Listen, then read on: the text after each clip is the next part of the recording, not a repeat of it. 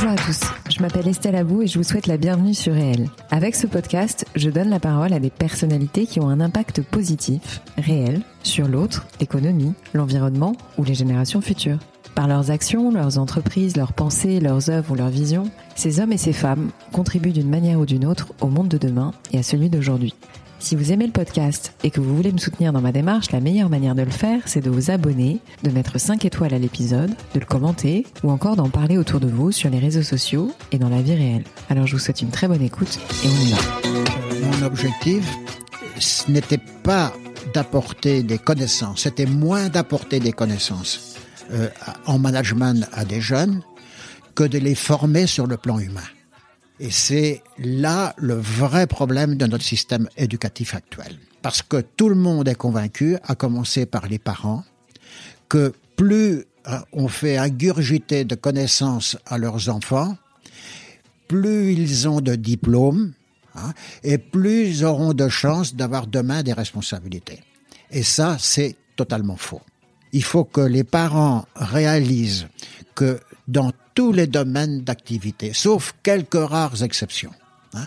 Dans tous les domaines d'activité, la réussite d'un jeune va reposer sur ses qualités humaines avant de reposer sur le volume de leurs connaissances. Surtout aujourd'hui avec Internet, hein, parce que de toute façon, ça, les choses évaluent tellement vite hein, sur le plan technique que, y compris dans le domaine scientifique, dans la formation d'ingénieurs, les choses qui sont enseignées sont déjà dépassées. L'homme que vous allez entendre a formé des centaines de chefs d'entreprise et directeurs généraux et selon lui, le point commun entre un nageur de combat et un leader, c'est la confiance dans son équipe.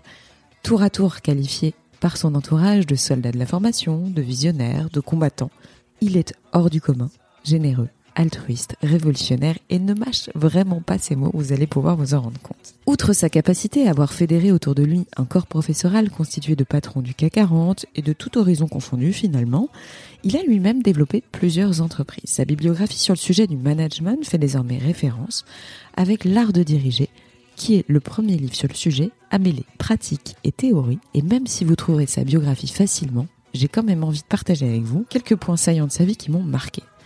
Il a lâché super tôt le parcours scolaire pour l'armée. Parachutiste puis officier affecté aux nageurs de combat, il a créé de toutes pièces un sous-marin ultra performant. Alors, je sais pas vous, mais moi, le coup du sous-marin, ça m'a bluffé. Après trois ans d'armée, il repart à zéro, sans argent, sans diplôme. Et alors là, les diplômes, il va les enchaîner. Le trésor public sur concours, une maîtrise en sciences économiques, l'expertise comptable, un diplôme d'études supérieures en sciences éco, une agrégation des techniques de gestion et en même temps, un doctorat de droit. Nommé directeur des études d'un institut d'administration des entreprises, il en fait tout simplement le deuxième de France en moins de deux ans. Et ensuite, il s'envole pour les États-Unis. L'université de Stanford en Californie l'accueille comme professeur de recherche. Il y va sans parler l'anglais, ça lui fait pas peur. Et dès son retour en 73, il est embauché par l'école HEC où il enseigne la stratégie avant de créer en 78 le célèbre département HEC Entrepreneur. Diplômé de ce master, je peux vous dire qu'il a littéralement changé ma vie, autant humainement que professionnellement. J'y ai rencontré certains de mes plus chers amis et j'ai appris dans l'action, à travers des missions terrain consacrées à la création d'entreprises, au redressement, à la session, au conseil en développement, à la vente et à la communication. Cet épisode, j'ai envie de vous dire que c'est un cadeau. Bah oui, parce qu'en fait c'est un cours de haut niveau gratuit délivré par un professeur hors du commun. Il risque de vous surprendre par sa vision des écoles de commerce et sa volonté de faire bouger les lignes. Vous pourrez le constater par vous-même. On soulève d'une certaine manière le couvercle d'une grande soupe avalée depuis peut-être un peu trop longtemps sans avoir été remise en question. De fait, on aborde avec lui l'importance de la formation humaine qui ne peut venir que du terrain, l'intelligence du cœur, pas encore assez valorisée à l'école ou dans l'enseignement supérieur, les deux indispensables du bon manager, le courage et la générosité, sa vision de la France et ce qu'il faudrait selon lui changer radicalement dans la formation des générations futures. L'interview, petite précision, a été enregistrée en mars, euh, au tout début de l'épidémie de coronavirus. La diffuser maintenant, bah, c'est une manière pour moi de lui rendre hommage, de rendre hommage également à l'enseignement et à toutes celles et ceux qui consacrent leur vie, jusqu'à la perdre, à la transmission de leur savoir. Robert, un grand, grand merci pour ce moment avec vous. C'était vraiment un privilège. et à vous toutes et tous, très bonne écoute avec l'illustre monsieur Robert Papin, fondateur d'HEC Entrepreneur. Robert, merci beaucoup d'avoir accepté mon invitation dans mon podcast. Euh, je suis très émue et très honorée. On n'a aucune raison de l'être. Ah bah si, si, si, si. Euh, vous êtes une légende, sachez-le. Enfin, je pense que vous le savez pour beaucoup de monde. Mais je vais commencer euh, par vous demander de vous présenter, si ça ne vous dérange pas, autant euh, professionnellement que personnellement. Mais est-ce que vous pouvez vous présenter, s'il vous plaît? Oui, votre question m'amène à, penser, je crois que c'est De Vos qui a, qui a dit quand tu te retournes vers ton passé, ton avenir, tu l'as dans le dos. donc, votre question est donc dangereuse pour moi. non, bon, euh, simplement, euh, j'ai effectivement une histoire très, très, très bousculée, euh, mais j'ai connu de grandes joies car mon, mes clients ont toujours été mes étudiants. Et mes étudiants, je crois, effectivement, se sont éclatés. Donc c'était mon, c'était mon rêve. HEC Entrepreneur a changé, euh, je pense, je peux le dire, euh, ma vie au sens euh, global. Est-ce que vous pouvez nous parler Alors, même si vous voulez pas revenir sur votre parcours, vous avez quand même un, une vie et puis plus je l'ai relu en préparant l'interview, plus je me suis dit mais c'est quand même incroyable. Vous avez créé HEC Entrepreneur après moult, moult choses impressionnantes. Vous avez été euh, officier des commandos parachutistes et de nageur de combat, n'est-ce pas? Oui. Votre parcours à la fois, euh, enfin, vous avez euh, une quantité de diplômes impressionnante. Vous avez créé des entreprises, mais j'ai un petit peu envie qu'on parle d'HEC Entrepreneur. C'est-à-dire l'élément déclencheur pour vous, euh, le jour où vous vous êtes dit au sein d'HEC, puisque vous étiez déjà euh, professeur à HEC à l'époque, HEC Grande École, ce déclic en fait qui vous a euh, conduit à créer HEC Entrepreneur? Bien, on, on m'a posé la question euh, lors du 40e anniversaire d'HEC Bah oui. Entrepreneur. Mm. Et, euh, Parce que c'était en 78. euh, oui, euh, je m'en souviens plus d'ailleurs. Mm. La, la création était sur 78, oui. Et je, je vous avoue que jamais je me suis posé la question. Mhm. Alors, d'une part, euh, euh, j'ai jamais eu le temps de me, me poser la question. Je- J'en voyais pas l'int- l'intérêt, hein, car euh, euh, c'est le futur qui, euh, qui m'intéressait. Bon, et ce n'est qu'au cours d'un d'un déjeuner Mhm. avec quelqu'un qui sort de l'ordinaire, hein, qui s'appelle Christian Arbulot, euh, euh, qui a créé l'école de guerre euh, euh, de, de guerre économique. hein, que- la guerre économique aujourd'hui, c'est quand même euh, On en parle. stratégique. hein. Et, et qui m'a amené euh, à, à lui révéler que euh, j'avais euh, effectivement été dans, dans les nageurs de combat. Mhm. Et, euh, et qui m'a posé la, la question est-ce qu'il y a un lien entre les nageurs de combat et HEC Entrepreneur? Et euh, alors j'ai réfléchi à toute allure pour pas lui répondre des bêtises. Et il dit, euh, je crois que oui. Hein, je crois que oui, euh, parce que euh, dans les nageurs de combat, euh, euh, d'abord je suis arrivé par accident. Hein, Et il y avait effectivement un accident parce que dans les parachutistes, j'ai appartenu à une unité qui s'appelait le 11e choc, Mhm. euh, qui était à Perpignan. Oui. Et en, en formant euh, mon commando, euh, j'ai eu un accident et euh, normalement, j'aurais dû être interdit de saut en parachute. Donc, je, je pouvais plus être officier euh, para. Or, dans les parachutistes, moi, de former un commando, je m'éclatais. hein. Et puis, un jour, dans la caserne, euh, alors j'avais une tête d'enterrement, puis d'un seul coup, j'ai quelqu'un qui m'a interpellé, hein, qui m'a dit Papin, papin, euh, je vais vous voir. Alors j'étais offusqué, hein, c'était un petit bonhomme qui m'appelait. Bon, quand j'ai vu qu'il était capitaine, alors là j'ai fait attention. Hein, oui, mon capitaine. Il m'a posé à brûle pour point la question euh, Est-ce que vous y connaissez en hydrodynamique?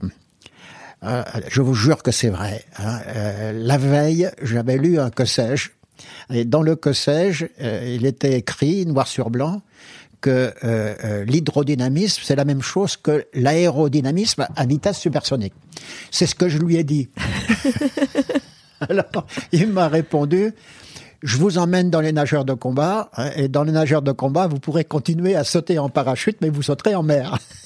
Et c'est comme ça, en, ayant trompé quelqu'un honteusement, que je me suis retrouvé dans les nageurs de combat. Mais quand je suis arrivé, le, euh, tous les nageurs m'attendaient. Alors les nageurs euh, de combat, c'était des sous-officiers. Hein. Mhm. Alors je peux vous dire que les sous-officiers euh, regardaient plutôt d'un œil torve un jeune officier qui, qui arrivait chez eux parce que eux étaient recrutés sur leur fait d'armes, hein, sur leur fait de guerre. Donc ils étaient tous couverts de, de, de décorations. Moi j'avais rien du tout. Et le, le capitaine avait organisé donc un, c'est un dîner hein, en, mon honneur. Et au, à la fin du dîner, il a euh, il m'a indiqué quelle serait ma mission. Mhm. Et ma mission devait être de construire un sous-marin pour euh, les nageurs de combat, rien que ça et il a commencé à expliquer les, les spécifications qu'il qu'il souhaitait que l'engin il soit plus rapide que les engins qui existaient à l'époque. Ensuite, il fallait qu'il entraîne, qu'il emmène deux nageurs, mhm. avec leur charge sous-marine, du ouais, qui soit indétectable. Je dis au point où on en était, pourquoi pas? et puis qu'il soit construit en un an. Je dis, bon, ça c'est une mission impossible. Et puis, euh, euh, à ce moment-là, j'ai réalisé quelque chose. Hein. Ce type, il savait que j'avais fait des études de mathématiques. Hein. J'ai fait maths sup et maths p, puis j'avais démissionné de maths p euh, euh, pour rejoindre les, parachutistes mhm. coloniaux. Donc, euh, il, le savait. Hein. Mais ce type-là, j'ai réalisé qu'il était convaincu que j'arriverais. Hein, que j'arrive, alors que moi je n'étais pas du tout, hein, que, que j'arriverais à construire ce sous-marin, hein, et il mettait tous les sous-officiers euh, à ma disposition pour le construire. Bon, et quelque part par la suite, Hein, je dis, moi, je me trouve pas plus intelligent que les, les, les, jeunes euh, que, que, je vais rencontrer. Hein, mais si on a réussi cet engin, c'est qu'il avait fait, il m'avait fait complètement confiance. confiance. Hein, et, et, de là, l'idée que dans la formation, euh, et notamment dans la formation de futurs leaders, euh, appliquer ce principe-là peut donner des résultats aussi étonnants. C'est là qu'est le lien. Et, ce type, ce patron de l'école de guerre économique, a fait ce, lien-là. Et c'est lui qui m'a dit, mais euh, tu devrais raconter ton histoire. Je dis, bon, je, je vois pas l'intérêt. Mais il dit, non, si tu racontes ton histoire, tu vas inciter les jeunes Hein, qu'on forme aujourd'hui les chefs d'entreprise à faire confiance complètement à leurs collaborateurs et à, les aider pour qu'ils atteignent des objectifs ambitieux. Et ça, ça, ça a été le, guide euh, toute ma vie, et notamment HEC Entrepreneur. Mm. Hein, je vous l'avez euh, remarqué puisque vous avez fait HEC mm. Entrepreneur. Euh, quand on donne à des étudiants des missions quasi impossibles, Hein, euh, et que on les aide à atteindre des objectifs ambitieux, il y a de fortes chances pour qu'ils les atteignent. Hein, c'est ça, le, ça de lien. Mm. Bon, c'est vrai que euh, dans notre société, hein, c'est pas facile d'innover, mais c'est le prix à payer. Mm. Alors, juste pour revenir quand même sur l'essence même d'HEC Entrepreneur, l'ADN, c'était. Euh, alors, je sais pas si ce slogan vous parle encore, mais c'était jetez-les à l'eau, ils apprendront à nager. Je Je sais pas si ça vous parle. Bah si. le problème, c'est que euh, euh, je pouvais pas les jeter à l'eau, moi, hein. hmm. parce que euh, d'abord ils auraient bu la tasse. Et puis l'activité de nageur de, combat ne, permet pas de, hmm. en très peu de temps hein, de transformer quelque chose. Mais par contre, les jeter euh, en l'air en parachute, oui. Alors c'était le cas. À, votre époque, c'était le cas. Il y avait ce, passage obligatoire qui était le saut en parachute. C'est plus le cas aujourd'hui. Alors l'origine là euh, du saut en parachute. Pour entrer, hein, je dirais, pour entrer. à ça a été euh, très clair. Hein. moi, je me souviens, mon premier saut en parachute, j'étais terrorisé. Hein, les sauts militaires, en plus, c'était des sauts risqués. Bon, vous l'avouez pas que vous êtes terrorisé, hein, mais bon, quand vous êtes dans l'avion, vous avez envie de ah pousser celui qui est devant vous pour qu'il sorte vite pour que vous soyez débarrassé. Et puis le deuxième saut, c'est pire. Bon, et je me souviens, je me suis souvenu à ce moment-là que une fois que vous aviez surmonté votre peur, euh, si vous le faisiez en équipe avec d'autres personnes, eh bien, d'abord vous soudiez le, le groupe, et puis euh, vous, vous, la ramenez un peu moins. Or, euh, HEC euh, Entrepreneur, j'ai voulu mélanger des étudiants de milieux différents, d'origines différentes, de formations mmh. différentes, et, et, notamment de mélanger les HEC avec des ingénieurs. Mmh. Or, euh, je savais ce qui allait se passer. Hein, les, les, HEC euh, traiteraient les, les, ingénieurs de voleurs de diplômes hein, et les ingénieurs euh, traiteraient euh, les, les, HEC des petits cons. Hein, parce que un ingénieur qui est déjà diplômé, parce qu'on prenait des ingénieurs déjà mmh. diplômés, mmh, mmh. en général un ou deux ans de plus. Ouais. Donc pour le travail en équipe, euh, à ce moment-là, ça pose de gros problèmes. Mm. Hein, donc il fallait que je, règle ce problème et je l'ai réglé par le saut en parachute. Hein. Quand ils étaient, ils avaient tous peur euh, à la sortie de l'avion, on les filmait à la sortie de l'avion, on les voyait qu'ils avaient tous peur, plus personne ne leur amenait. Hein, donc euh, ça a été un exercice de modestie, Bien sûr. mais en plus un, un, un résultat de cohésion mm. de, de, de l'équipe. Bon, c'est anecdotique, mais ça, ça a eu un impact effectivement important. Ils étaient très peu nombreux au début, les promus. Les personnes qui faisaient, euh, qui arrivaient à intégrer HEC Entrepreneur, il y en avait très peu. Ils étaient une trentaine, je crois, même pas. Oui. Alors, euh, quel était moi mon objectif hein? Moi, je voulais euh, former des leaders dans notre pays. Hein. Notre pays a besoin de leaders Hein, donc de gens euh, qui sont capables de mobiliser leurs collaborateurs, de euh, déléguer des responsabilités à leurs collaborateurs hein, et de les inciter eux-mêmes à relever des, des défis. Euh, mon objectif, ce n'était pas d'apporter des connaissances, c'était moins d'apporter des connaissances en management à des jeunes que de les former sur le plan humain. Hmm. Hein, euh, et c'est là le vrai problème de notre système éducatif actuel. Hein, parce que tout le monde est convaincu, à commencer par les parents, que plus hein, on fait ingurgiter de connaissances à leurs enfants, plus ils ont de diplômes, et plus ils auront de chances d'avoir demain des responsabilités. Et ça, c'est totalement faux. Je suis d'accord. Il faut que les parents réalisent que dans tous les domaines d'activité, sauf quelques rares exceptions. La réussite d'un jeune va reposer sur ses qualités humaines avant de reposer sur le volume de leurs connaissances. Surtout aujourd'hui avec Internet, hein, parce que de toute façon, ça, les choses évaluent tellement vite Hein, sur le plan technique, que y compris dans le domaine scientifique, mm. hein, y compris dans la demande, dans la formation d'ingénieurs, bien sûr, hein, les choses qui sont enseignées sont déjà dépassées. Hein. Par contre, la formation humaine est négligée. Mais former quelqu'un, former des jeunes, former des collaborateurs sur le plan humain, hein, ça veut dire euh, leur donner d'emblée des responsabilités, hmm. et ça veut dire les aider hein, à atteindre des objectifs ambitieux. Or, un chef d'entreprise, s'il veut former lui-même des collaborateurs, il peut pas en former plus de 30 en même temps. On est d'accord. C'est impensable. Euh, il faut peut-être en former euh, une quinzaine, hein, mais si vous formez ces 30 ou ces 15, il faut leur consacrer énormément de temps. Donc au-delà de 30, c'est pas possible. Je suis d'accord avec vous. Encore une fois, je, je suis très attachée à cette formation parce que j'ai toujours eu le sentiment, tout comme à l'américaine, parce que ça c'est le modèle américain qui est beaucoup plus euh, puissant que la France à ce niveau-là. Les, les anciens d'une formation rendent aussi d'une manière ou d'une autre ce que la formation leur a donné. Donc moi, j'ai à cœur de continuer à tant bien que mal à, faire partie euh, des jurys. Euh, donc je fais partie aujourd'hui des jurys de sélection. J'ai euh, il y a quelque temps apporté des missions aussi et effectivement, je trouve qu'il y a beaucoup, beaucoup de monde et que ça devient compliqué ensuite de suivre tout ce beau monde, même si je comprends les objectifs économiques de la formation, mais, mais ça me paraît un peu compliqué de gérer tout le monde. Le problème, c'est.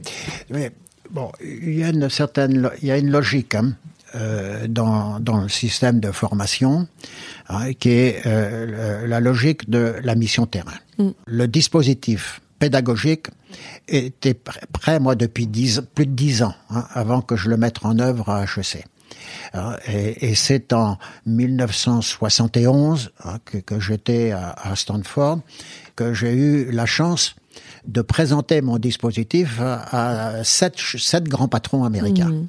Hein, et c'était et quelque part, je souhaitais rénover la méthode des cas anglo-saxonne. Hein. Euh, à l'époque, début des années 70, l'enseignement d'Harvard, l'enseignement de Stanford, tout ça, reposait sur la méthode des cas.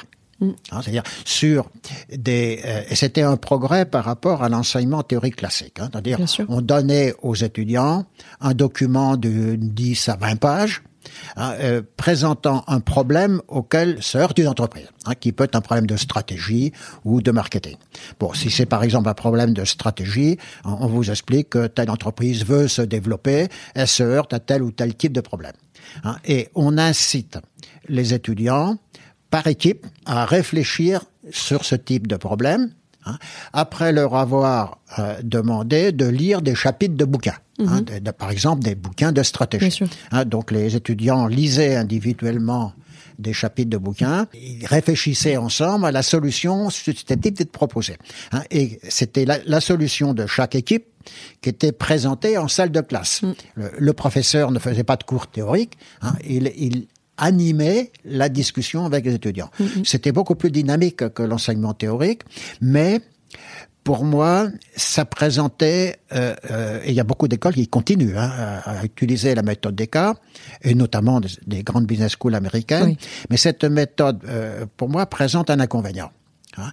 C'est on fait réfléchir les jeunes sur des solutions mm. hein, à partir d'un document écrit dans un document écrit, il est difficile de, de, de décrire les éléments humains hein, euh, auxquels euh, l'entreprise est confrontée. Donc, euh, les équipes vont réfléchir à une solution théorique, théorique. Hein, qui leur paraît la meilleure, mais ils ne sont pas chargés de la mettre en œuvre. hein.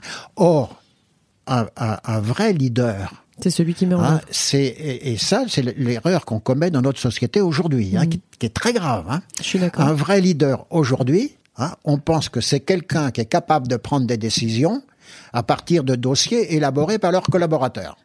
Et moi, je réponds, il faut effectivement savoir quelle est la bonne décision qu'on va mettre, mettre en œuvre, mais il faut aussi la mettre en œuvre. Hein, or, dans l'étude de cas, vous, les étudiants ne sont pas chargés de la mettre en œuvre. Mm. Donc, ils ne sont pas confrontés aux problèmes humains qu'un chef rencontre.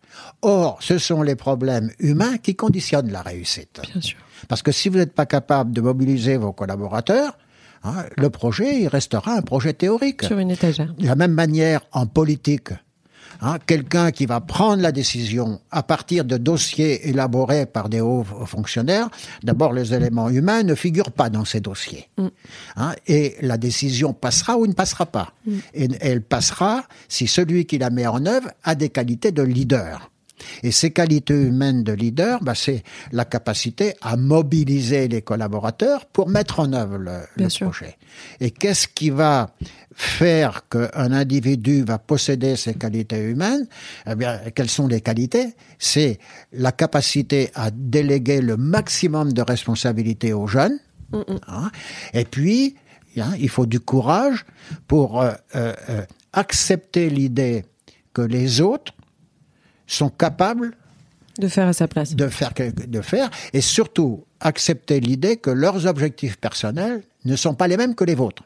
Hmm. Hein, si vous êtes le patron, et si vous pensez que les collaborateurs doivent se contenter de vous obéir, euh, vous ne les mobiliserez jamais. Hein. si par contre euh, ils sont capables de faire comme moi, mon ancien capitaine des nageurs de combat, hein, capable de euh, d'accepter l'idée que leurs collaborateurs sont, peuvent faire encore mieux qu'eux, Hmm. Hein. Et si vous leur faites confiance, ils, ils, feront en sorte qu'ils répondent à vos ambitions. Le problème est totalement différent. Hmm. Donc, mais il faut du courage. Hmm. Mais c'est ce qui distingue aussi, euh, euh, parce qu'il y a plusieurs ouvrages, et j'ai regardé à chaque fois les évolutions.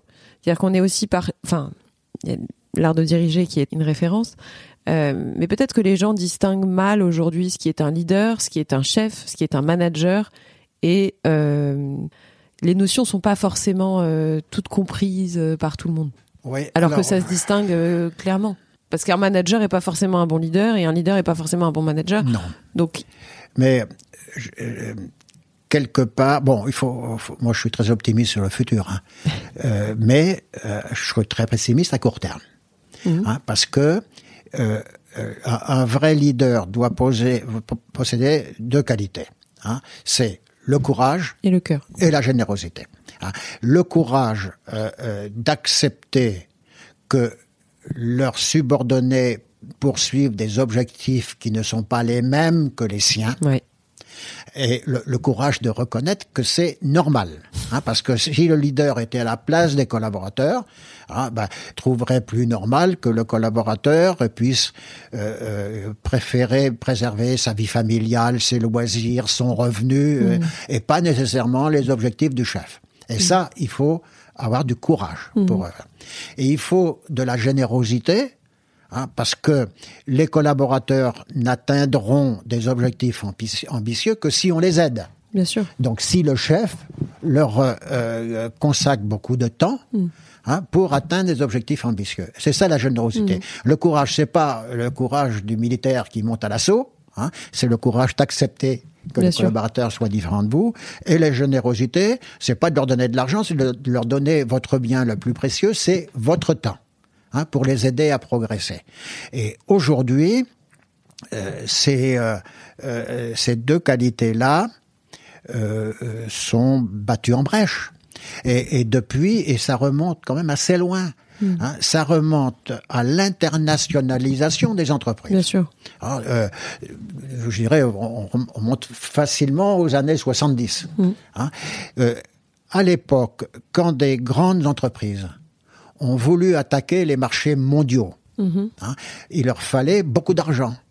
Donc, euh, qu'est-ce qu'elles ont fait? Elles ont fait appel d'abord à des fonds de pension américains, à, des investisseurs hein, capables de leur apporter beaucoup d'argent.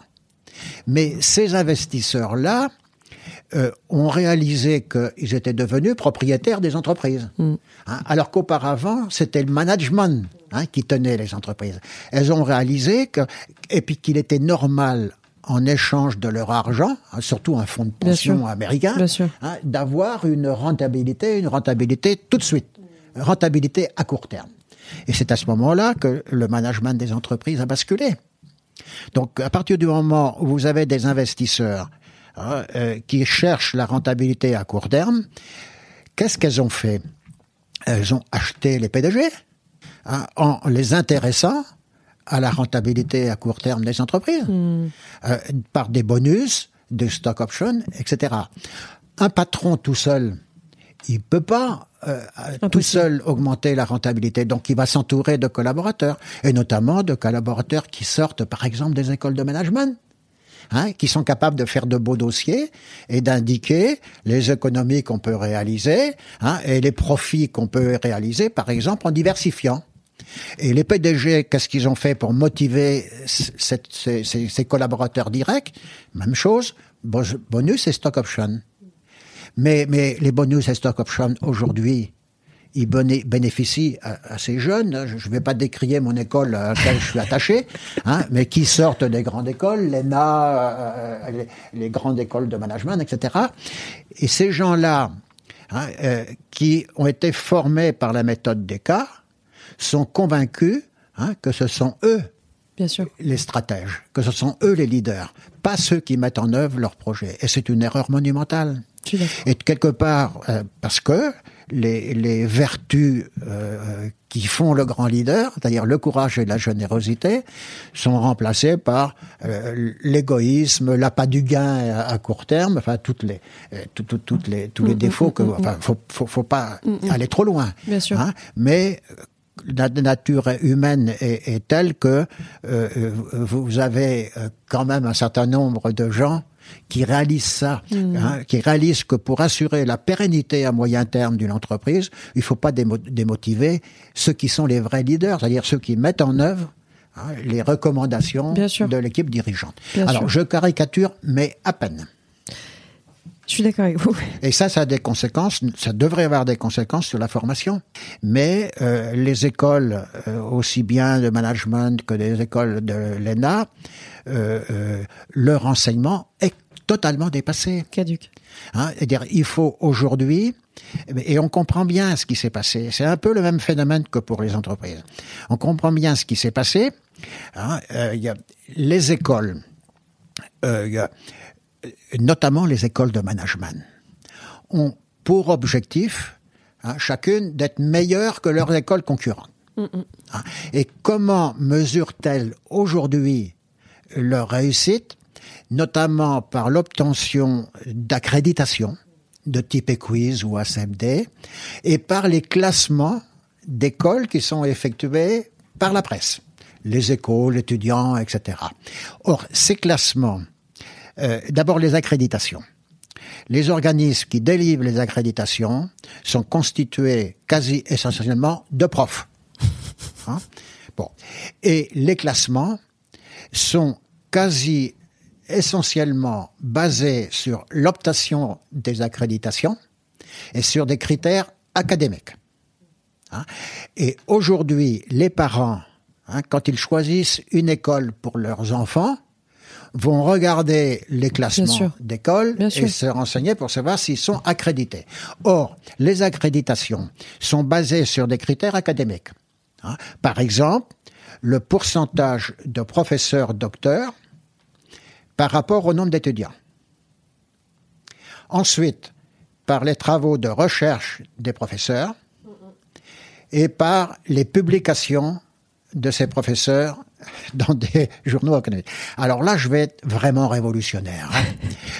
hein. La réussite des, des jeunes aujourd'hui dans le business ou ailleurs, je dis, ça repose sur leur qualité humaine.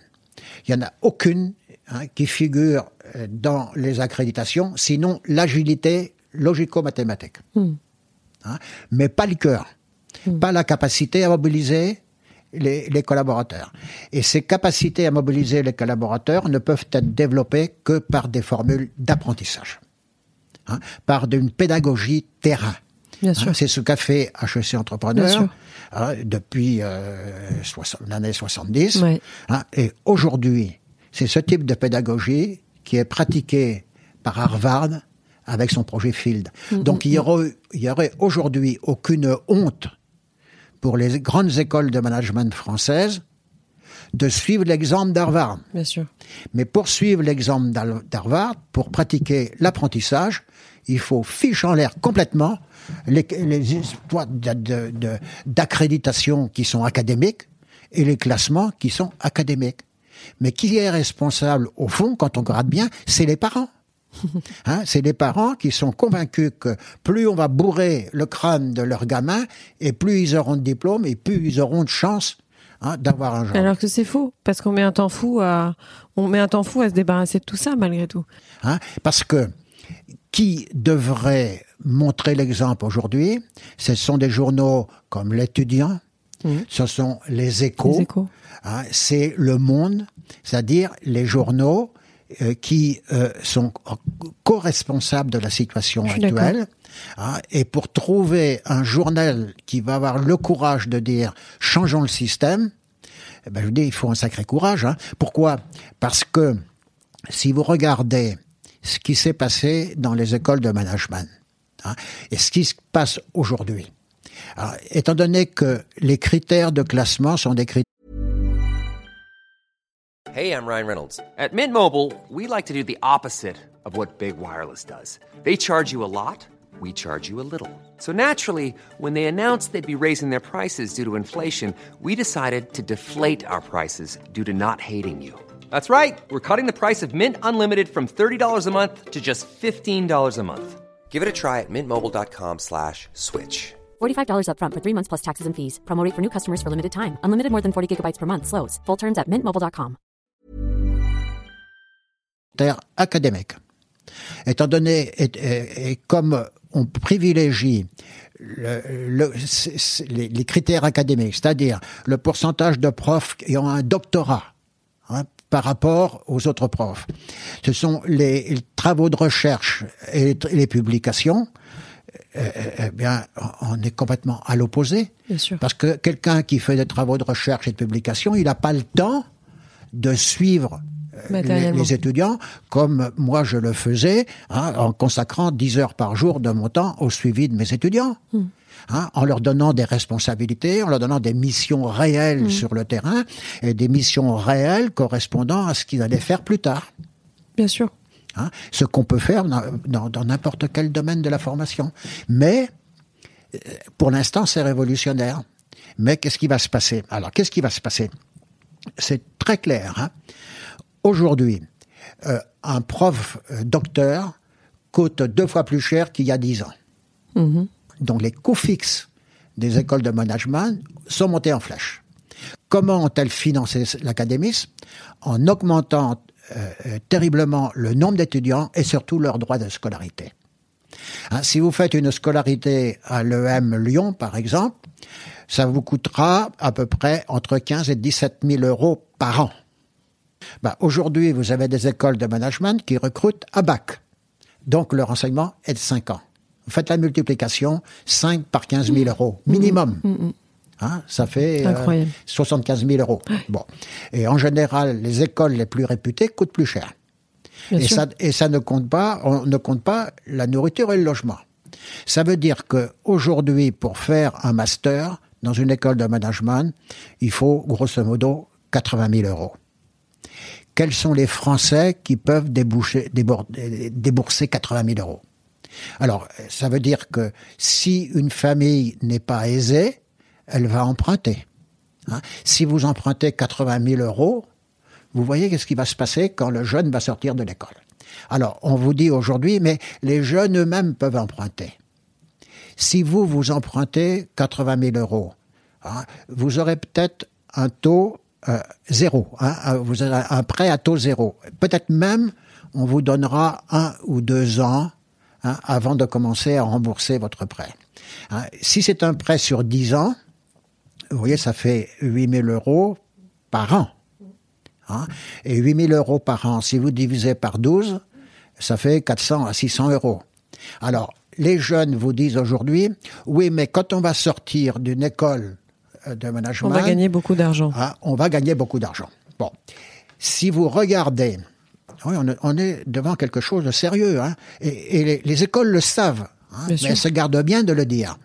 Si vous regardez, il y a une étude euh, d'un organisme euh, public qui est récente hein, et qui a étudié les salaires euh, de fin de carrière des- sur, des- de- sur deux générations de 7 ans. Hein, euh, donc sur une période de 14 ans. Sur les sept dernières années, les salaires de fin de sortie de ces écoles ont diminué. Hein, C'est-à-dire, au lieu d'être grosso modo en moyenne de 2300 euros, ils doivent être de l'ordre de 2000 euros. Vous devez sortir votre prêt, vous vous retrouvez au SMIC. Et si vous vous retrouvez au SMIC, vous croyez que vous allez vous marier? Pouvez pas vous marier. Hein, que quand on se marie, il faut, un- il faut combien d'argent Est-ce que vous croyez qu'ils vont créer une entreprise? En général, quand on crée une entreprise, l'entreprise est déficitaire au début. Ils vont pas créer une entreprise. Qu'est-ce qu'ils vont chercher à faire? Ils vont chercher à entrer dans une grande société. Bien sûr. Hein, parce qu'ils pensent que ils gagneront plus dans une grande société. Mais si toutes les écoles de management sont rentrées dans l'académisme, euh, est-ce qu'ils vont gagner une, fortune à la sortie? Pas du tout sûr. Hein ils vont peut-être se retrouver de chef de rayon dans un grand magasin. Donc ils seront endettés et ils vont chercher, encore une fois, un grand magasin. Ils n'iront pas travailler dans une PME. Or, le développement économique de pays comme l'Allemagne ou le Japon euh, repose sur quoi? Sur les régions, le développement des régions et sur le développement des PME. voyez? Et on se demande aujourd'hui si, si les gens ont réfléchi à tout ça. hein. Et si les parents ont réfléchi à tout ça Alors qu'est-ce qu'on fait? C'est une question bête, mais comment on peut faire? D'abord, il faut que les jeunes se prennent par la main. Oui. Mais lutter contre les préjugés, euh, c'est Einstein qui a dit, il est plus difficile de euh, lutter contre les préjugés que de désintégrer un atome. Moi, j'en ai, tiré- j'en ai tiré la conclusion que c'était impossible de désintégrer un atome. Bon, donc c'est peut-être préférable que les jeunes se prennent par la main eux-mêmes. Hein. D'abord, c'est pas euh, euh, cinq ans d'études pour euh, être manager, euh, c'est excessif. Bien sûr. Bon, l'exemple d'HEC Entrepreneur est là. hein. les ingénieurs, ils ont fait un an. hein, et au bout d'un an, ils étaient au même niveau que les HEC. Donc, euh, cinq ans, c'est trop. Hein, surtout si on pratique des pédagogies actives. Moi, je dis deux ans. hein, euh, euh, si vous voulez même trois ans, euh, dans un an à l'étranger pour euh, hein, se changer les, les idées, mais nous, on a, on a atteint l'objectif en un an. Bon. Donc les études sont trop longues. Alors, il existe hein, des, des systèmes du type BTS hein, euh, euh, qui euh, IUT. Bien hein, sûr. Mais le drame, c'est que les jeunes, quand ils font un BTS et un IUT, ils veulent ensuite un master. Donc, euh, il faudrait qu'ils soient un peu plus raisonnables. Hein, les Mais d'autant qu'ils sont bons en entreprise, euh, bah, ces personnes bons. qui sont sorties Ah, euh, justement du, de bah oui, l'entreprise. c'est les parents, c'est c'est- Non, puis il y a aussi un côté honorifique, il y a aussi un Ben côté oui. euh, parce que quand on a fait HEC ou quand on a fait une grande école, on a l'impression, enfin, je pense à tort, que euh, on fait partie de l'élite. Ben oui, mais ça c'est complètement faux. Mm. Euh, bon, j'ai fait un, un doctorat d'économie, enfin bon, Vous n'avez pas fait que ça, hein, Robert. j'ai- perdu mon temps. J'étais obligé parce que je pouvais pas innover. Ce qui m'intéressait, c'est d'innover. C'était un passage obligatoire. euh, euh, à un niveau élevé. Euh, bon, j'ai perdu mon temps. Bon, mais complètement. Ensuite, d'autres diplômes. Pff, Là où j'ai le plus appris de management, c'est quand je préparais moi-même, par moi-même, le- l'expertise comptable. Bon, donc, euh, y a- mais aujourd'hui, vous avez des IAE, hein, euh, des IAE qui euh, pratiquent des droits de scolarité raisonnables. Mais donc vous- disiez, excusez-moi, je vous coupe, mais vous disiez c'était aux, aux- jeunes de se prendre en main. Il faut raccourcir le délai d'études, très bien, mais concrètement, concrètement, comment ça se passe? C'est-à-dire que si demain on dit voilà, on arrête de remplir les écoles de commerce euh, en pensant que c'est le Graal, euh, on privilégie donc dans ce cas davantage des formations qui Ouais. nous permettent d'être dans l'entreprise Ouais. le plus tôt possible. Ben, euh, prenez euh, votre exemple, vous n'auriez pas fait euh, je suis entrepreneur, vous auriez fait la même chose. Hein. Vous avez, vous oui, auriez mais fait. alors là où je vous re- alors là où il y a un truc qui me concerne et je pense concerne beaucoup de monde, c'est la France où les systèmes sont faits très simplement. Euh, moi, un jour, on m'a répondu quand j'étais déjà dans l'entreprise. Je ne citerai pas l'entreprise en question parce que elle a pas forcément très bien fini, mais euh, on m'a dit mais tu n'as pas un profil exceptionnel parce que tu n'as pas fait une grande école. Là, c'est un cas extrême, mais je pense que à la fois de la part des- des jeunes et des entreprises et des systèmes, c'est-à-dire que moi, ma vie a changé aussi d'une certaine manière quand il y avait HEC sur mon CV, parce que en face de moi, j'avais des employeurs, j'avais des clients, j'avais donc HEC, c'est encore aujourd'hui une sorte de passeport, euh, mais je parle d'HEC comme ça peut être le cas pour le SCP, euh, l'EDEC et le SCP, mais c'est euh, aujourd'hui, c'est vrai que ça, d'une part, c'est un passeport, d'une part, ça augmente malgré tout et de manière arithmétique le salaire de quelqu'un. Enfin, on n'est jamais Ouais, payé ouais. euh, mieux que quand on a fait une école de commerce, même si on n'est pas suffisamment payé forcément. Et après, je pense que ça donne confiance aussi. C'est-à-dire que moi, je me suis sentie un peu plus à l'aise, même si effectivement j'aurais certainement fait la même chose. Mais je me suis sentie davantage en position de force ou davantage en plus mieux dans mes baskets en fait, tout simplement en ayant fait HEC. Et encore, j'ai pas fait HEC grande école, mais je crois que ça donne aussi euh, euh, humainement des qualités qu'on n'a pas forcément quand on n'a pas fait une grande école. Le jour où la Cour des comptes euh, va s'intéresser aux écoles de management, va regarder le doublement des salaires des profs qui n'enseignent pas, hein, parce qu'ils font des recherches et des publications, qui vont réaliser que les recherches et publications des profs, elles servent pas à grand-chose, il y a de quoi se poser des questions. Hein. Bien sûr. Bon, en, en plus, euh, c'est des écoles qui ont quand même vécu pendant un certain temps sur des subsides publics. hein, Ouais. ce qui n'est ce qui Plus est le cas, moins en vraiment. moins le cas. Ben, c'est pour ça qu'ils paniquent un peu. C'est pour ça qu'elles sont de plus en plus chères. La, la bulle financière aux États-Unis hein, euh, sur les droits de scolarité des jeunes Américains, elle va exploser tôt ou tard. Et ça sera plus grave que pour les subprimes. Bon, les parents, hein, sauf si demain, hein, des- les grandes écoles sont réservées aux gens riches, demain, on aura une bille financière avec euh, les Mais parents le endettés, pa- parce d'autant que Mais les le parents, on arrive même aujourd'hui, hein, quand on discute avec les parents, à réaliser que ils trouvent normal de s'endetter pour payer les études de leurs enfants. Alors quand ce sont des gens riches, c'est pas grave, hein, mais quand c'est des gens qui sacrifient leur retraite pour ça, ça c'est grave. Je suis d'accord. Et on y est. On y est. Ouais, oui, c'est déjà le pourquoi ça continue? Mais ça va leur, leur, leur Mais je pense que ça va exploser figure. à un moment ou à un autre. Ça va exploser. Attendez, moi je vois une école que j'ai redressée. Enfin, je n'ai redressé plusieurs, mais il y en a une que j'ai redressée. Bon, euh, et aujourd'hui, euh, avait un merveilleux professeur de marketing. hein. On ne lui donne plus le droit d'enseigner le marketing parce qu'il n'a pas le doctorat. Moi, je dis, ça, ça me scandalise parce que, alors, est-ce qu'il y a une solution? Mais oui, il y a une solution. En- encore une fois, la formation qui est la plus importante, c'est la formation humaine. Hein?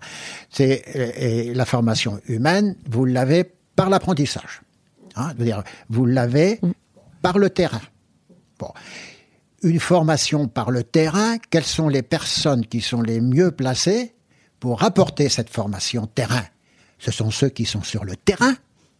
Si vous leur donnez des missions à ces étudiants, vous pouvez leur donner des missions de marketing et autres, mais si vous voulez en faire un leader, hein, c'est-à-dire un chef, hein, ou un manager, c'est-à-dire que, que- d'abord tout le monde veut être chef, hein, et, et c'est normal, c'est sain pour l'économie. Bon, si quelqu'un veut être chef dans une entreprise, vous devriez leur donner des missions terrain qui correspondront à leurs responsabilités futures. Hein. Si vous voulez faire former un manager, hein, euh, un manager, euh, quelles seront ses missions les plus importantes? C'est créer son entreprise. C'est la, redresser, hein, parce que tôt ou tard, il, il sera nécessairement confronté à des difficultés. Ça sera la développer, hein, et ça sera la céder. Bon, ben donc, euh, si vous leur donnez des missions terrain pour former des managers, vous pouvez leur donner des missions création, redressement, reprise, conseil, et, et, et, et aussi communication et, et négociation, Bien parce sûr. que c'est important. Qui peut apporter ces missions? Ce sont des chefs d'entreprise, ce sont des cadres d'entreprise, dans des formules d'apprentissage. Et si vous mettez en œuvre des formules d'apprentissage, cette formule-là est gagnante-gagnante autant pour les étudiants que pour les professionnels de Bien l'entreprise. sûr. Bien sûr. Donc, ces professionnels de l'entreprise ne vous coûteront pas une fortune. Moi, la plupart des euh, chefs d'entreprise ou des cadres supérieurs que j'ai fait intervenir à HEC, ils intervenaient quasi bénévolement parce que c'était gagnant-gagnant. Au contact de jeunes sûr. Hein, Ils apprennent- ils apprennent aussi, envie de- bien sûr. hein, d'exercer des responsabilités, vous êtes obligé de vous remettre en cause. Et un patron qui se remet en cause, c'est un patron qui demain sera plus efficace. Hmm. Alors, c'est des paroles, ça. hein. Euh, tout le monde vous le dira. Mais mettre ça en œuvre, Hmm. c'est sûr que euh, le métier de prof n'est plus le même. hein. Mais il est aussi honorable et peut-être plus gratifiant. Parce que quand vous voyez vos étudiants s'éclater, c'est la plus belle satisfaction euh, pour, pour, pour un prof. Non, mais d'autant que beaucoup de gens viennent à HEC Entrepreneur chercher une ligne supplémentaire sur leur CV pour aller en cabinet de conseil Si ou aller voulez, euh, dans c'est un- la cooptation. Voilà. On est dans un on est, on est dans une économie. Bon, faut, faut, je vais être très, très brutal, hein, parce que j'ai envie que le, système change. Hmm. Euh, on est sous l'ancien régime. Bien sûr. hein, où on Mais achète, les parents riches achètent une charge, hein, qui sont les droits de scolarité à leurs enfants, hein, pour pérenniser le système de cooptation. Hmm. Hein, les HEC cooptent d'anciens HEC, c'est c'est normal, hein, c'est humain. Hein, et, et donc, euh, il faut mieux sortir HEC que de sortir d'une école tartampion. Mais c'est pas parce que le système quelque part ne fonctionnent pas correctement, qu'il faut pas le remettre en cause, hein. parce que notre pédagogie, nous, euh, elle est pratiquée par Harvard. Hein. Euh, et, et euh, moi, j'avais rencontré Poutine euh, il y a longtemps, hein, euh, alors qu'il était l'adjoint de Sobchak euh, Ouais. à Saint-Pétersbourg. Ouais. Poutine, il est devenu président de la Russie, comme vous le savez.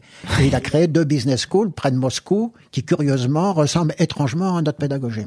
La, la guerre économique n'est pas uniquement une guerre économique, c'est une guerre aussi pédagogique. hein. Justement, euh, pour préparer votre entretien, j'ai sollicité des entrepreneurs qui sont issus aussi de HEC Entrepreneurs, qui sont devenus mes amis, très proches même. Euh, parce qu'il y a ça aussi quand même euh, d'exceptionnel, c'est que l'aventure humaine et les liens qu'on peut tisser au travers de, de cette formation sont exceptionnels. Il faut le reconnaître. Donc j'ai pris trois, euh, trois de mes anciens pineurs, pour lesquels j'ai beaucoup d'admiration. Ces trois entrepreneurs, des vrais. Et je leur ai demandé, donc, je leur ai parlé de notre entretien et je leur ai dit est-ce que euh, quelles questions vous leur euh, vous lui poseriez? Un d'entre eux euh, m'a parlé justement du rapport au temps. Le rapport au temps, à savoir aujourd'hui, un entrepreneur va désormais non plus avoir à vendre à son client, mais vendre à des fonds d'investissement. C'est-à-dire, il m'a parlé de danse du ventre. C'est-à-dire qu'aujourd'hui, pour être un, entrepreneur euh, dans cette deuxième bulle, parce que finalement, si on parle de la première bulle, liée à tout ce qu'on vient d'exposer, aujourd'hui, il y a une deuxième bulle liée au fait que tout le monde veuille euh, créer des boîtes, parce que ça, c'est à la mode aujourd'hui. Euh, on revient à, ce qu'on disait. C'est-à-dire que il y a aujourd'hui une envie de créer pour revendre. Il y a une envie de créer pour gonfler le chiffre d'affaires très très très très vite. Et donc on, squeeze complètement, on, évince complètement le rapport au temps long, le rapport à la vraie création, au fait de, de s'inscrire dans la durée, pour finalement arriver à un- une sorte de conclusion. euh, un bon entrepreneur, c'est celui qui a levé le plus d'argent, c'est celui qui a convaincu le plus d'investisseurs, c'est celui qui va le plus vite faire des, des millions d'euros de chiffre d'affaires. Et donc, j'ai un peu une inquiétude à ce sujet parce que euh, il y a une double bulle là, non? Comme je vous l'ai dit, mais ça vous le savez depuis longtemps, euh, il y a autant de styles de management qu'il y a d'individus. Ah, donc, euh, il y a autant de motivations euh, différentes de- euh, entre chaque individu. Moi, je n'ai jamais porté de jugement de valeur sur le- les motivations de Les motivations. Hein, je considère simplement que la seule manière de- d'en faire de vrais leaders pour notre économie, euh, c'est encore une fois de, de leur donner d'emblée le maximum de responsabilités et de les aider à les atteindre. Sur les motivations personnelles, jamais euh, euh, je n'ai euh, euh, porté de jugement ou fait pression. Euh, a- C'est d'ailleurs la raison pour laquelle je ne, très rapidement la euh, sélection de mes étudiants. Parce que par tempérament, euh, j'ai fait la sélection pendant plusieurs années moi-même, et je me suis euh, rendu compte qu'il y a des candidats dont la tête me plaisait et d'autres dont la tête me plaisait moins. Donc, euh, j'étais en train de tomber euh, dans l'affectivité. Hein, et il n'y a rien de plus dangereux hein, qu'un management affectif dans une entreprise. Parce qu'à ce moment-là, c'est c'est un, un obstacle à la délégation. Pour répondre à votre question que j'ai oubliée.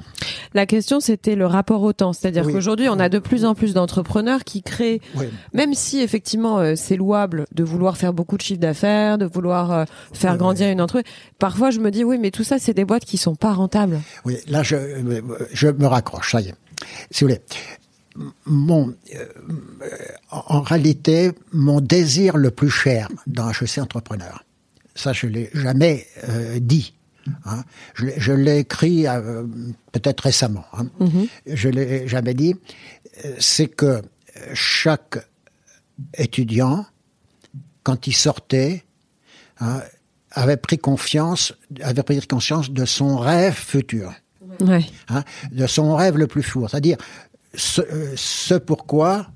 Hein, et, T'as et- raison d'être. Ils, étaient prêts à, à se battre jusqu'au bout. le fric, moi, n'est pas mon moteur. Hein. Euh, mais euh, je pense que que quelqu'un n'ait pas le courage ou la générosité, je le comprends. Hein, on, est tous différents. Porter un jugement de valeur. Si je portais un jugement de valeur sur les gens qui manquent de courage ou qui manquent de générosité, je serais plus capable de former des leaders. Hein, puisque par essence, il faut que vous acceptiez de travailler et de mobiliser des gens qui sont différents de vous. Hein, et parmi ces gens, vous avez des gens qui ne cherchent que le fric, qui ne cherchent que le pouvoir, qui sont égoïstes, tout ça. Mais l'art de mobiliser les collaborateurs, hein, ça sera l'art de ne voir chez vos collaborateurs que les qualités qui vont favoriser la réalisation de vos projets à vous mm.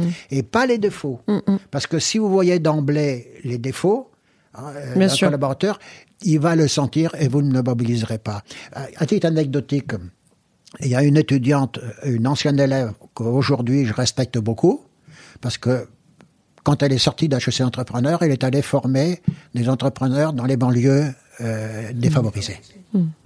Hein, c'est pas l'argent, c'est pas le pouvoir. C'était euh, ce rêve.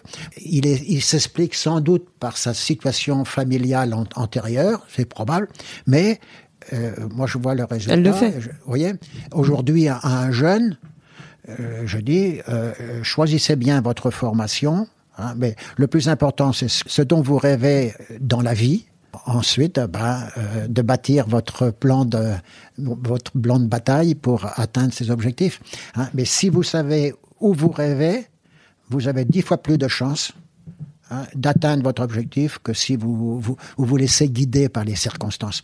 Parce qu'aujourd'hui, le défaut des jeunes, c'est souvent de euh, d'évaluer leur réussite par rapport à les réussites d'autrui. Quel regard vous portez aujourd'hui sur ce monde euh, entrepreneurial, euh, on va dire 3.0 Je pense que il ne favorise pas mais les qualités auxquelles je tiens, auxquelles je tiens, et que ça explique pourquoi le pourcentage de gens démotivés dans les entreprises augmente. Hmm.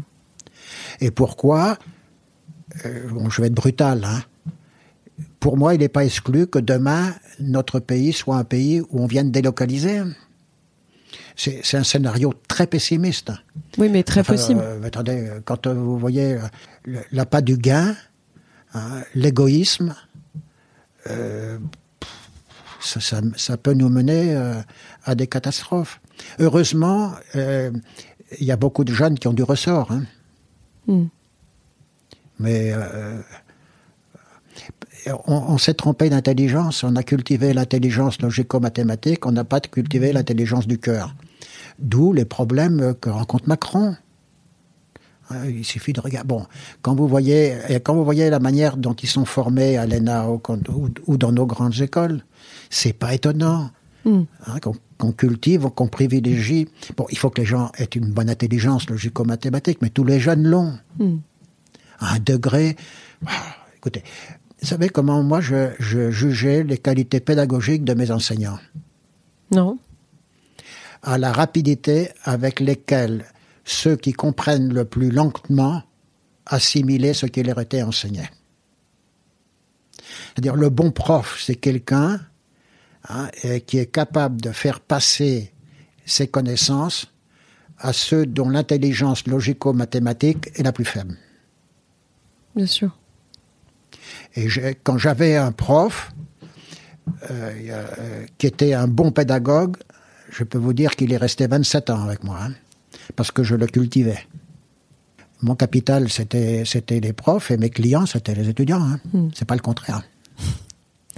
Mais il y a beaucoup de euh, il y a énormément de profs.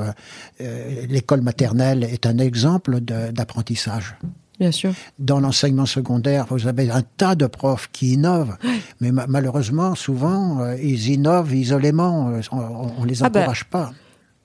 honnêtement, euh, pour avoir fait la fac aussi, la fac de droit, j'ai eu des profs exceptionnels à la, à la fac. Ah bah et le système de la fac est aussi agréable pour, par bien des, des égards, parce que c'est aussi un peu l'école beaucoup plus de la débrouille que les grandes écoles euh, aujourd'hui, Ouais, ouais. euh, parce que finalement, quand on est en grande école ou quand on est en prépa, on est formaté, on est biberonné, on nous dit bon bah t'apprends ça, tu viens à telle heure, etc. À la fac, c'est bon bah tu viens, tu viens pas, c'est ton problème. Ton partiel, il est dans une pièce, euh, essaye de le trouver. Donc c'est vrai qu'il y a, il y a beaucoup de choses qui se passent. D'ailleurs, au niveau des facultés, je trouve qu'ils se redressent beaucoup mieux. Enfin, en tout cas, ils prennent un virage qui est plus novateur que certaines écoles Le de problème, commerce. c'est quand vous parlez de 3.0. Bon, euh, euh, moi j'ai fait des, euh, les, les, les, les premiers mocs quelque part. hein. Les mocks Euh, ouais. Ouais. Avec mes, mes, mes CD-ROM d'auto-formation. Ouais, bien sûr. D'abord, ils m'ont coûté une fortune, ils m'ont coûté tous mes crédits de recherche. Mais le problème, c'est que euh, les, un enseignement déshumanisé par MOOC euh, ne, ne cultive pas les, les qualités humaines C'est sûr. euh, dont on a besoin pour faire des, des leaders. Hein. Même si euh, par des procédés hautement développés, vous arrivez, vous, on, on pourrait arriver à, à fictivement à faire de- des études de cas hein, avec des gens qui sont pas là. On- on- ben, D'ailleurs, les jeunes, ils le disent eux-mêmes, hein, ils préfèrent la présence physique euh, du prof. Si vous étiez encore aujourd'hui à HEC Entrepreneur, la première action que vous feriez Bah, je déciderai d'abord que la promotion, d'abord, euh, je recruterai pas, euh, j'exigerai pas euh, des profs docteurs, hein. Euh, et je privilégierai la qualité de la formation humaine des élèves aux travaux de recherche et des publications. Hein, donc, je pratiquerai des, des, des euh, pédagogies par, apprentissage qui sont euh, euh, praticables dans toutes les disciplines, hein, y compris le marketing, le contrôle, la finance et, et- et compagnie. Je n'augmenterai pas les droits de scolarité pour commencer. Hein, C'est-à-dire, je remplacerai une partie du corps professoral permanent par des professionnels de l'entreprise. Donc, euh, je comprimerai mes coûts je comprimerai les droits de scolarité pour que l'école ne soit pas réservée à des riches. Parce que si l'école est réservée par des riches, à des riches, elle, elle- elle périra trop ou tard. Hein, parce qu'elle sera la cible du reste du système éducatif. Donc, je comprimerai mes coûts pédagogiques d'au moins 50%. C'est beaucoup. Voilà. Et pas pour, euh, euh, euh, pas, pas pour uniquement pour euh, comprimer les droits de scolarité. Hein. C'est parce que simplement, je remplacerai des profs par des professionnels de l'entreprise qui sont Mmh. Bien mieux sûr. placés pour sûr. apporter la formation humaine. Bien sûr. C'est tout. Et euh, je ne la, la- la promotion des profs ne reposerait plus sur les travaux de recherche et de publication. Sauf s'ils me prouvent que leurs travaux de recherche sont utiles aux entreprises et que leurs publications sont utiles aux entreprises. Hein, C'est-à-dire que, parce que je considérais que ma mission n'est pas uniquement de former des, des jeunes, mais elle est de former aussi les cadres et chefs d'entreprise. Bien sûr. Bien sûr. Hein. Et ça, c'est on peut les former via des publications, mais qui soient opérationnelles. Si vous lisez mes, mes bouquins, vous verrez, ils sont jamais, c'est ja- c'est plutôt des manuels Bien sûr. hein, Très euh, pratique. que des, que, Bien que sûr. des réflexions sur. Ah non, non, euh, mais c'est évident, c'est très très pratique, c'est même euh, poussé à l'extrême. Et votre site internet aussi, parce que finalement vous avez Ouais, une générosité. euh, Non, mais sur le site, attendez, parce que Mon site internet, il faut y à refaire. Hein, je- non, je mais pas- indépendamment de ça, c'est-à-dire que vous recitez, euh, et j'ai été étonnée, vous mettez en, en tiret tout plein de choses. En fait, il est généreux votre site parce qu'en en très peu de mots, vous arrivez à résumer des choses qui sont fondamentales. Et, euh, et, et je suis assez étonnée aujourd'hui de voir à quel point euh, le sens logique en fait est en train de disparaître. Il y a beaucoup de choses en lisant votre site euh, dans les détails. je- J'ai un peu l'impression qu'on perd pied sur sur des notions assez basiques que le la, la hum, comment dirais-je le bon sens en fait est en train de partir Vous savez, de partir complètement à volo. en- quand on est, on s'est trou- je suis trouvé euh, devant un- le problème là avec le euh, le, di- le DUE là de euh, de droit de, le master Oui. de droit des entreprises en difficulté Oui. de la de la Sorbonne. Hein, euh, il y a les administrateurs judiciaires, ben, ça vous êtes bien placé hein, vous, pour le Oui. savoir. Euh, les administrateurs judiciaires, en, en général, euh, euh, ils font appel à des cabinets de conseil pour faire le diagnostic des entreprises en Oui. difficulté. Oui. Or, leur mission à eux, administrateurs, Hein, c'est, je parle pas des liquidateurs, hein, mm. quand c'est trop tard. leur mission à eux, administrateurs, c'est de savoir si une entreprise est redressable ou non.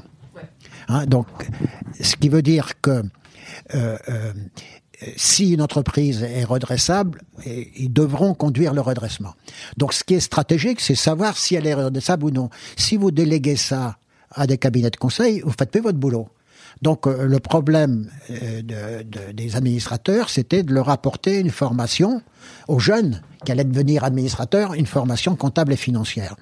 Bon, vous savez combien d'heures euh, de, formation en gestion comptable et financière qu'on qu'on leur a consacré En 25 heures, on est arrivé à leur faire comprendre que c'est pas parce qu'ils étaient juristes qui n'étaient pas capables d'assimiler des, notions financières. Et en 25 heures, on leur a apporté l'essentiel, mm, mm. hein, mais ensuite, on les a mis sur le terrain pour mettre en œuvre ces connaissances hein, dans des entreprises euh, en difficulté.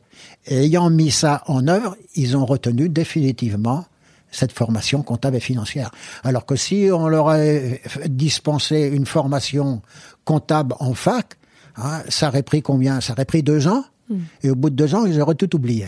Hmm. Vous voyez là, en 25 heures, on a apporté l'essentiel. Hmm. Hein, et, ça, c'est les vertus de l'apprentissage. Hein. Quand, on, quand on met ça en œuvre tout de suite, on retient. La question est très large, mais je me suis euh, obligée à la poser à chacun de mes invités. Quel regard vous portez sur la France aujourd'hui? À la, enfin, vous voulez, terriblement pessimiste euh, quand je vois ce qui se passe. Euh, mais optimiste quand je vois le dynamisme des jeunes. Et que, euh, de toute façon, si les jeunes euh, veulent s'en sortir, il faut qu'ils sortent des sentiers battus. Je pense que je ferai un tout petit bouquin, comme, celui qui avait fait le bouquin Indignez-vous. Hein, mais il faudrait que je fasse un tout petit bouquin euh, pour dire ne, pas, pas révoltez-vous, hein, parce que euh, la révolution ça, ça n'apporte jamais euh, de rien, mais qui serait quelque chose comme vous êtes capable de faire de grandes choses. Il hmm. hein, faut être très très ambitieux. Parce que de toute façon, quelqu'un, ah, quelqu'un qui est intelligent aujourd'hui, et ils sont tous intelligents les jeunes. Hein, s'ils font HEC, ils ont raison de faire HEC. Hein parce que euh, la probabilité pour avoir un salaire beaucoup plus élevé euh, est, très importante. Au fait, combien vous étiez à HEC Entrepreneur euh, Combien avait d'étudiants à HEC Entrepreneur quand vous l'avez fait? 90. Combien? 80. Ah, réponse, hein. Vous comprenez pourquoi? Je me suis plus du tout intéressé. Et là, c'est beaucoup plus, hein. Aujourd'hui, c'est enfin beaucoup plus. Je crois qu'on est plutôt aux alentours de 100. Et tout ça pour le fric. Hein. Comment voulez-vous former sur le plan humain, moi, c'est ce que j'ai euh, appris moi dans mon commando. Hein. C'est on laisse jamais quelqu'un sur le bord du chemin. Comment voulez-vous à 100 ou à 80 Moi, un jour, euh, on, avait doublé nos effectifs à, 80. Hein. C'était la plus grande connerie qu'on avait jamais, euh, jamais faite. Je connaissais plus tous mes étudiants. Donc on est revenu en arrière. Hein. Mais c'était trop tard. Vous le savez peut-être, le master a fusionné avec l'X. Ça s'appelle X HEC Entrepreneur maintenant. Oui, bah c'est nous qui l'avons créé, hein, le partenariat. C'est Stéphane Vogt qui l'a créé. Mais maintenant, même la marque a changé, c'est X HEC Entrepreneur. Bah oui, parce que la mode, c'est d'avoir deux diplômes pour le prix d'un seul. non mais quelle aberration.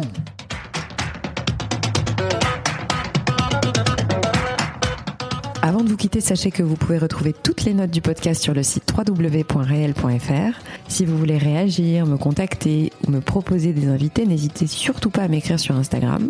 J'espère sincèrement que cet épisode vous a plu et qu'il vous donnera envie de vous abonner pour recevoir les notifications. Alors je vous dis à très vite pour un prochain épisode.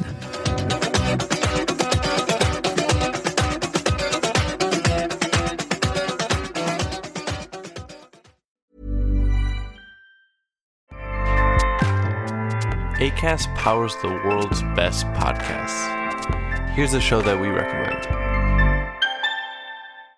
This is Roundabout Season 2, and we're back to share more stories from the road and the memories made along the way. We're talking rest stops, if we're stopping to get gas You will be timed. you will be for sure. Misguided plans, I grew up in the city, so I have like, you know, a healthy fear of real extreme darkness. this was like wilderness. a lot of laughs, Y'all weird, but you, yeah, you, you were different. Like you were real different, bro. I can't really put my finger on it. and so much more. Just goes to show that unexpected things sometimes are the best when it comes to a road trip. Roundabout Season 2, presented by Nissan, is live now with new episodes rolling out every Thursday. Listen and subscribe wherever you get your podcasts.